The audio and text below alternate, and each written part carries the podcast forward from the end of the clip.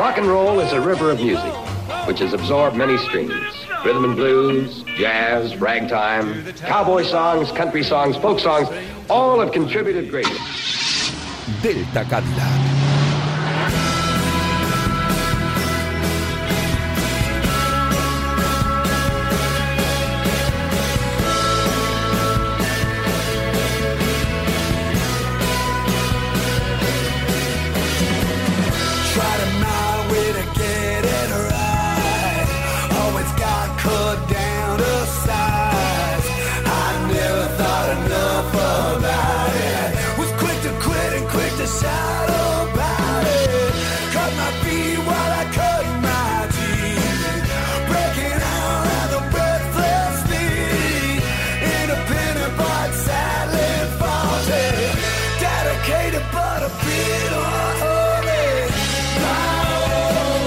Buenas noches, caminantes noctámbulos, hedonistas moderados y musicólogos contestatarios. Por supuesto que debéis cuidaros. ¿Qué tal si empezáis por escuchar un buen programa de saludable rock and roll?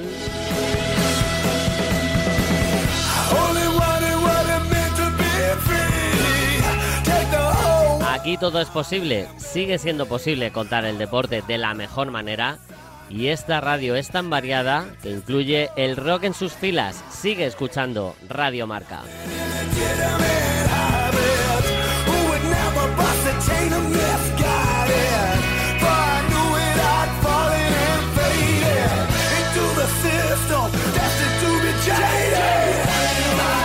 Contadle a la gente lo orgullosos que estáis de seguir enganchados cada madrugada de sábado a esta locura que ya comienza y que se llama Delta Cadillac.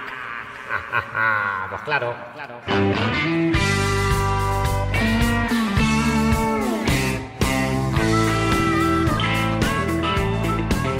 Well, I woke up this morning, realized I didn't sleep at all.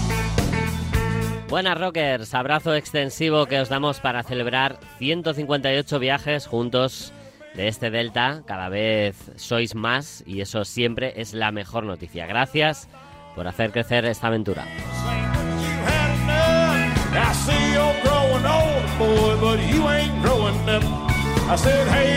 Hoy nos rodeamos del talento, voz y conocimiento de Edu Brunete, que nos brinda otro temazo de su inagotable estantería musical del gran Javi Fernández, con el que rememoraremos un documento sonoro en forma de reportaje acerca del punk eh, de la gran Elena Villaécija, que jamás podrá entender todo lo que la hemos echado de menos y que nos trae una joya británica y de las diabluras sonoras de Ángel Zorita y otra maravilla en forma de buena herida. ¡Es una pasada! ¡Sí!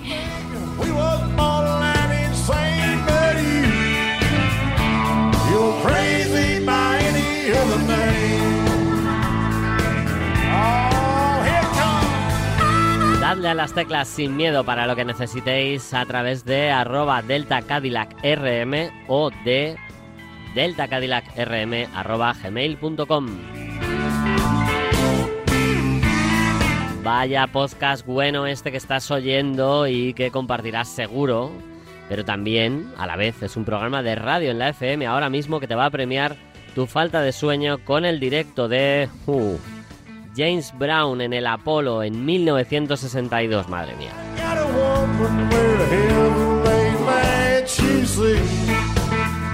Bueno, pues todo listo. Pillamos carretera desde Detroit esta noche. Espera, eh, un momento. Ángel, eh, ¿se puede poner de inicio a una banda que pusimos hace poco si la canción lo merece?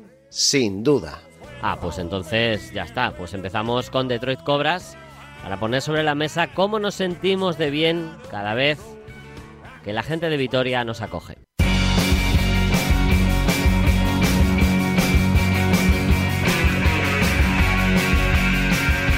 Feel good. Gracias amigos, se os quiere y bienvenidos a Delta Cadillac.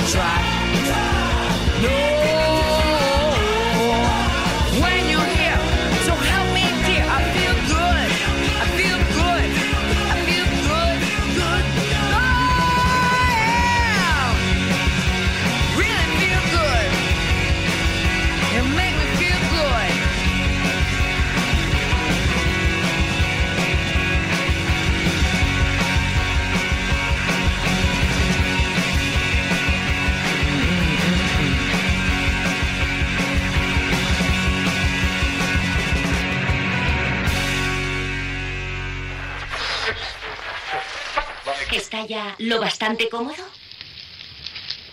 Entonces empezaré.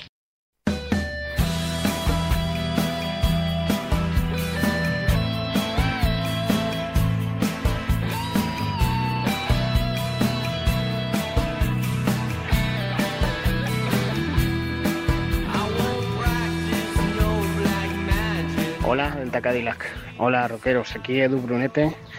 Eh, hace unos programas eh, Luis nos pinchó un tema de, Trading Aces, un grupo de Frank Meyer. Eh, quería pedirle un tema de otro de sus proyectos que se llama Highway 61.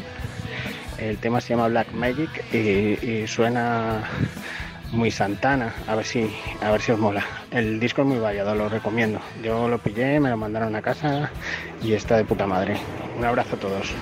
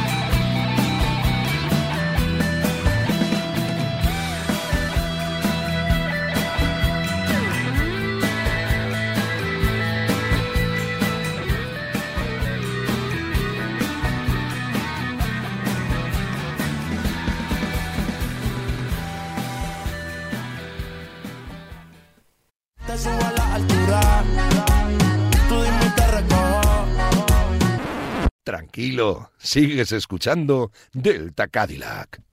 Eso es, Delta Cadillac, en Radio Marca. Vamos a rememorar ahora una pieza que hicimos eh, Javi y yo en la primera época del programa, hablando, bueno, de los 40 años que se cumplían de un disco que supuso un verdadero punto de inflexión en la historia del rock en general y del punk en particular. Creo que Dios se hartó de todo aquel exceso de los 70. Por eso inventó a los Sex Pistols.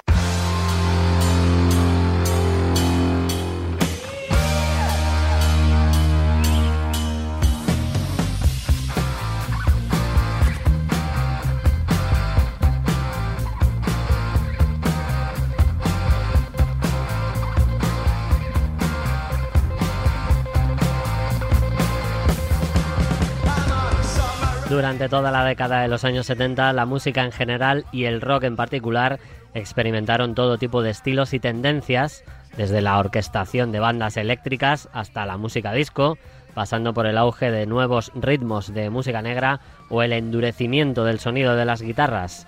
Todo derivó en el nacimiento del estilo que cerraría la década dando un puñetazo en la mesa y cambiándolo todo Hablamos, claro, del punk. Durante los últimos 12 meses, el punk se ha convertido en un grito de guerra. Para mucha gente es una amenaza mayor que el comunismo o la superinflación y genera más alboroto popular que cualquiera de ellos.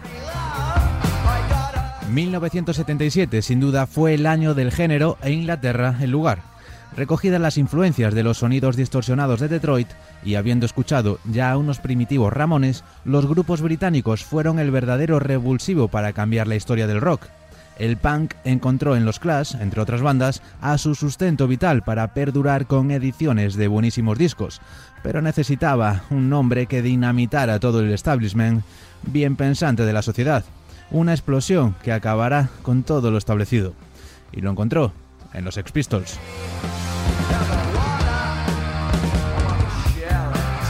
A los Pistols les tocó ser la cabeza de turco de un movimiento único e irrepetible. Solo una banda así podía hacer tambalear las instituciones del gobierno, aglutinar el descontento juvenil y dar forma a su rabia contenida y cambiar las reglas del juego.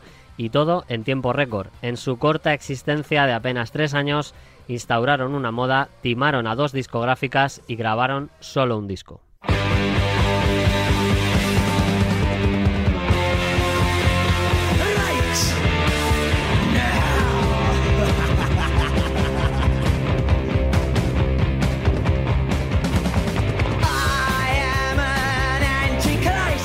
Hace ya 40 años de la edición de Nevermind the Bollocks y esta noche en Delta Cadillac lo celebramos.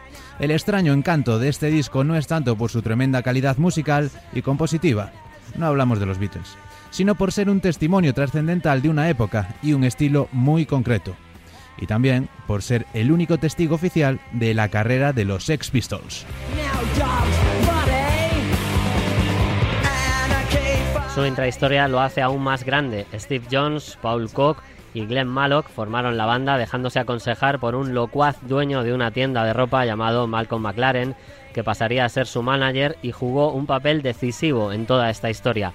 McLaren fue el que convirtió a Johnny Rotten Lydon en el cantante, moldeó su imagen y les permitió total libertad creativa tanto en el escenario como fuera de él. Tras patearse todos los locales donde les permitían tocar, las primeras veces les desenchufaban el primer tema, e ir consiguiendo fama, McLaren consiguió que la todopoderosa EMI firmara un contrato con la banda. Parte de la promoción incluyó participar en el magazine de tarde de la televisión, presentado por Bill Grundy. El viejo presentador no duró ni 10 minutos con los Pistols, y el programa acabó antes de lo previsto. El resultado, Grandi acabó al poco tiempo en la calle, los Pistols acapararon todas las portadas de la prensa al día siguiente y Emmy los despidió indemnizándolos por incumplimiento de contrato. Este acontecimiento reveló en Malcolm McLaren una máxima que aún se cumple. No existe la mala publicidad.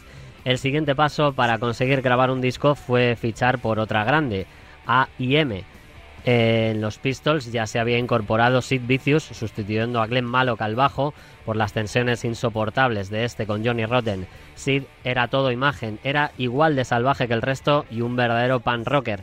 El problema es que no sabía tocar una nota, daba igual. El episodio de celebrar el jubileo de la reina Isabel cantando Good Save the Queen, navegando en un barco frente a Buckingham Palace, podéis imaginar cómo terminó. La juerga interrumpida por la policía, la banda detenida y AIM rompiendo el contrato firmado al día siguiente. De nuevo, indemnización millonaria y de nuevo los Pistols, sin poder tener disco. Llamaron a la policía, fue un día de locos. Cuando nos despertamos, Malcolm dijo, AIM os ha despedido. Los Sex Pistols antisistema llamaron a la prensa del sistema para protestar por lo ocurrido. Es como si fuéramos la plaga. Entrar y salir de una discográfica y que te den dinero para que no vuelvas. ¿Qué debemos pensar? ¿Tenéis dinero? Sí, nos dieron el cheque anoche. Dice bastante de dónde tienen la cabeza. En ninguna parte.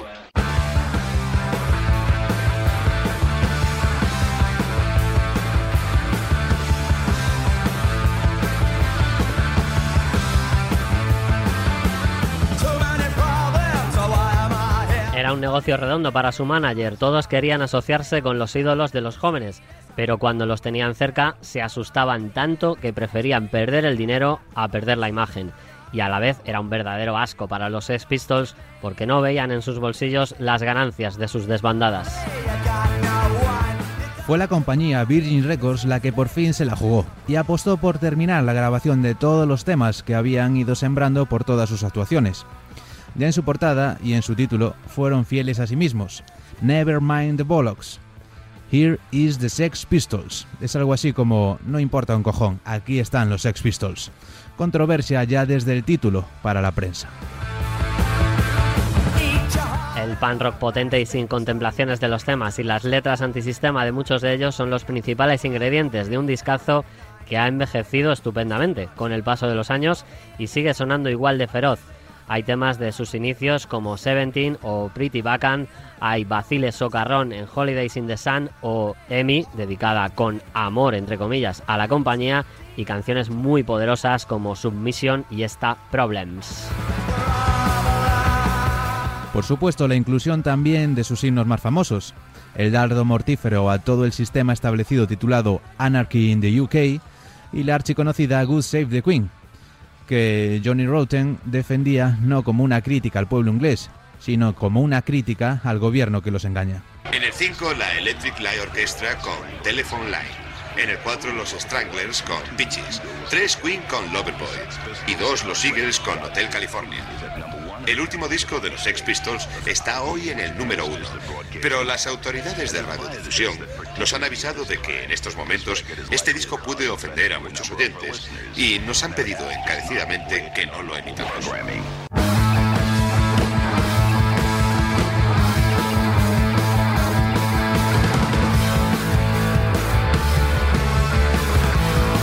Los tiempos cambian tanto que en la apertura de los Juegos Olímpicos de Londres en 2012 hubo recorrido por la cultura británica y llegó a sonar la misma canción que en su día fue prohibida en las emisoras de radio. Merece la pena como fin de homenaje a un disco único por los condicionantes que os hemos contado, subir el volumen para que Dios salve a la reina.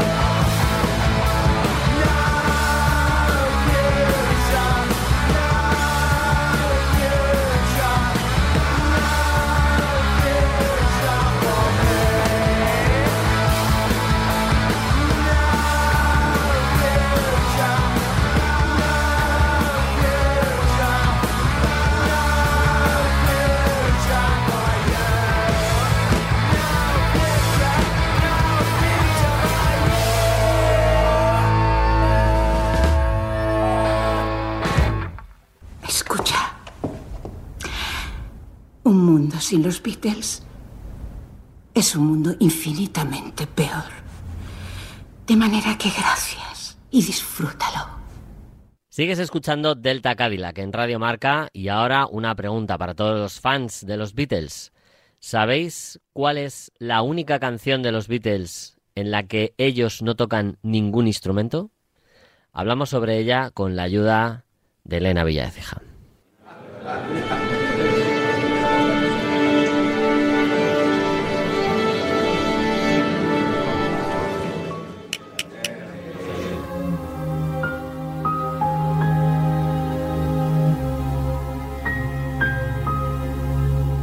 Fácil entender la reticencia de Paul McCartney a reconocer que hay algo más que una coincidencia entre el bautizo de la protagonista de una canción suya y una homónima habitante de Liverpool.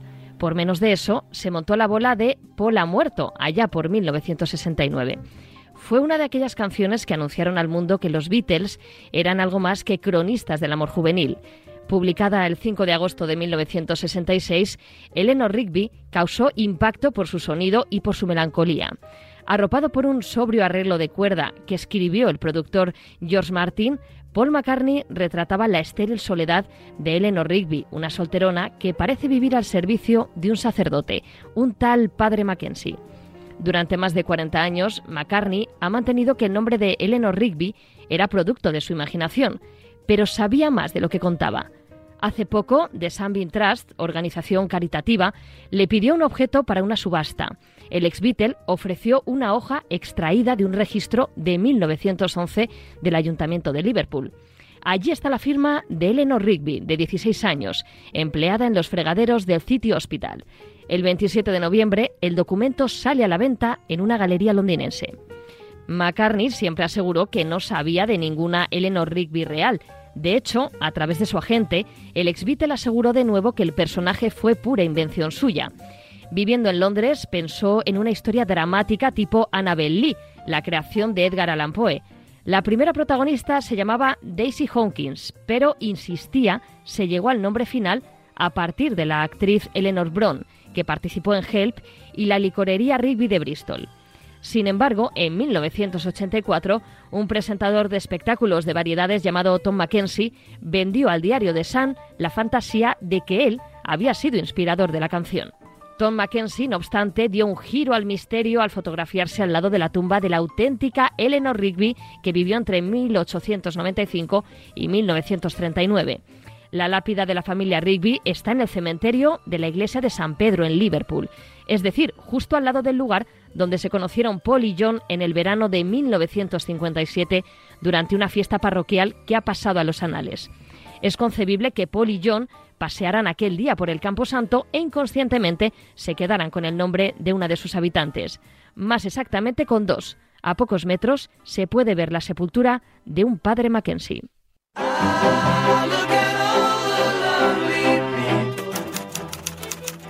Jinetes en la tormenta. Diego Manrique. Editoriales Pasa. Eleanor Rigby picks up the rice in the church where a wedding has been. Lives in a dream, waits at the window, wearing the face that she keeps in a jar by the door. Who is it for? All the lonely people. Where do they all come from? Lonely people. Where do they all belong? Father Mackenzie, writing the words of a sermon that no one will hear. No one comes near. Look at him working, darning his socks in the night when there's nobody there. What does he care? All the lonely people. Where do they all come from?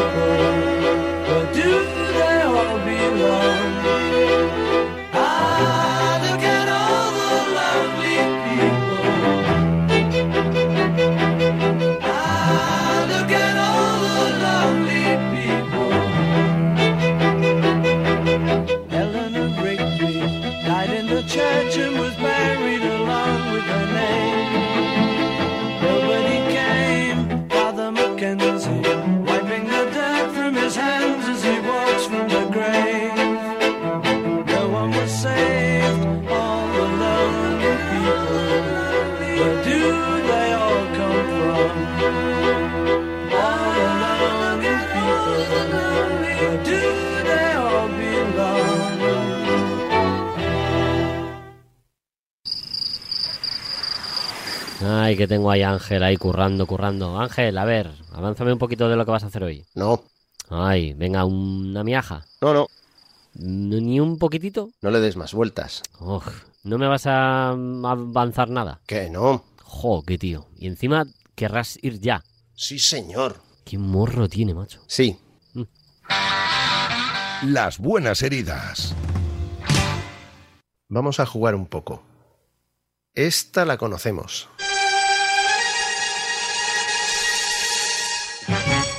Y esta también.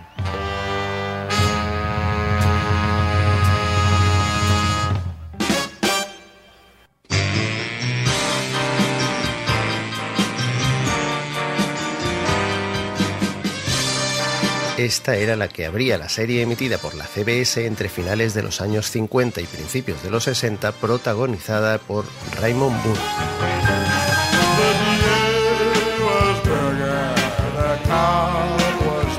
Y esta la versión que bordaron los Blues Brothers en 1980 en su álbum Made in America.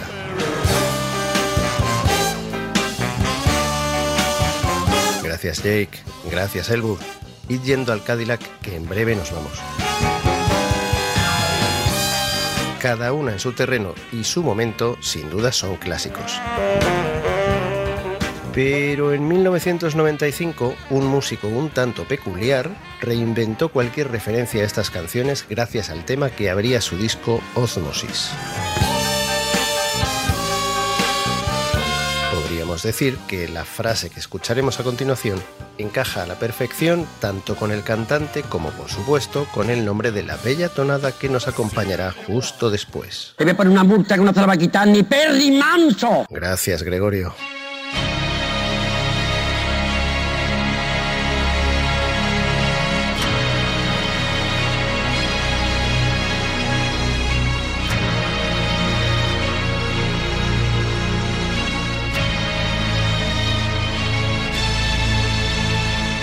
Y es que John Michael Osborne, más conocido como Ozzy Osbourne, no sé si consiguió librarse de alguna multa, pero su relación con los agentes de la ley siempre ha sido intensa.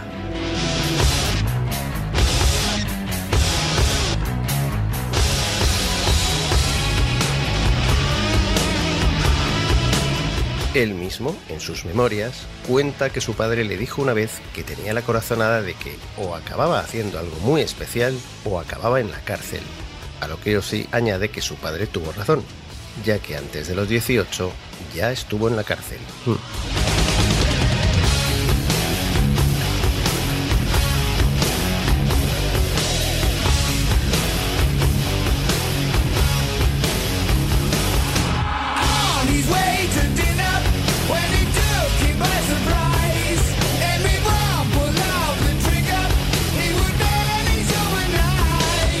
Más o menos conflictivo, más o menos cuerdo o más o menos criticado, lo que nadie le puede negar a este británico nacido en Birmingham es su talento para la música y el show business.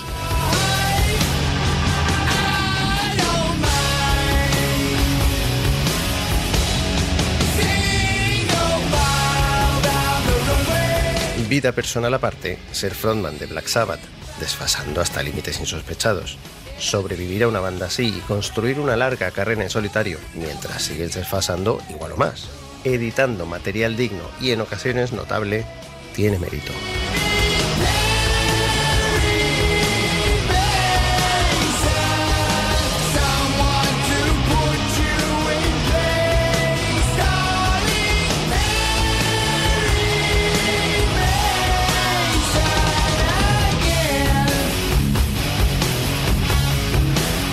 No cabe duda de que Ozzy ha sido, es y será una auténtico pieza con todas las letras.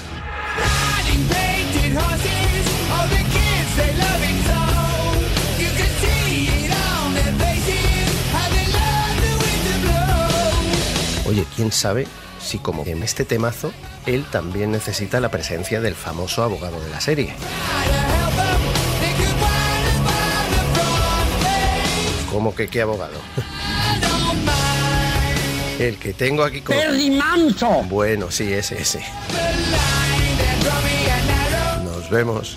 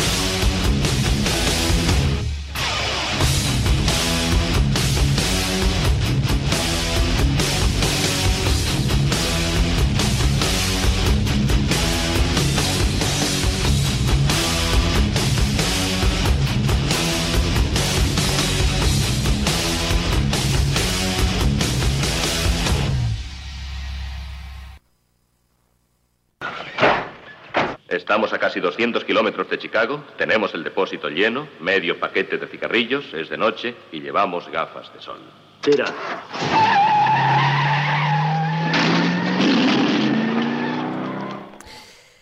¿Qué queréis que os diga? en fin, pues ahí se van. Elwood, eh, Jake, eh, Perry Mason, el abogado y, y el maestro Zorita. En fin, una, una gloria. Hace unos días estuve, eh, de hecho, en las Buenas Heridas Records y establecimos un acuerdo, bueno, de unión de conceptos sellado, evidentemente, con una cerveza. Pues como deben ser estas cosas. Un aplauso al maestro Zorita y enlazando, además, con tan ilustre viaje, esta noche nos despedimos hablando de un concepto que nos acabamos de inventar, que al que podríamos llamar la nostalgia presente. Tuvimos sueños cuando la noche era joven. Éramos creyentes cuando la noche era joven.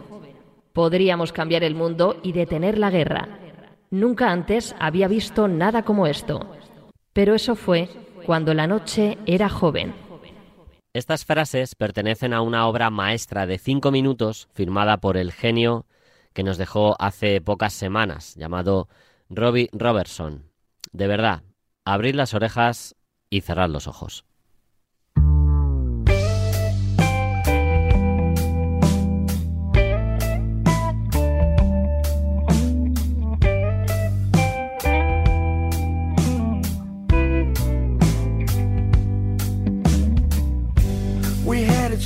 South in a sundown line on Highway 61 through the Delta night. Cuando te empapas de nostalgia y los buenos recuerdos hacen que se te erice el vello, recorres un camino.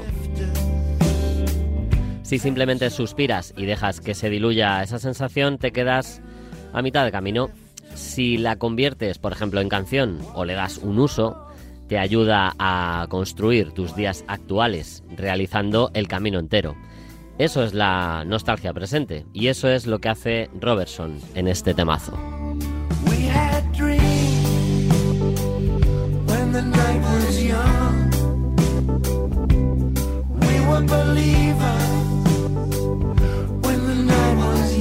Teníamos sueños cuando la noche era joven. Si nos damos cuenta de ello, vamos a intentar despertar para que vuelva a serlo.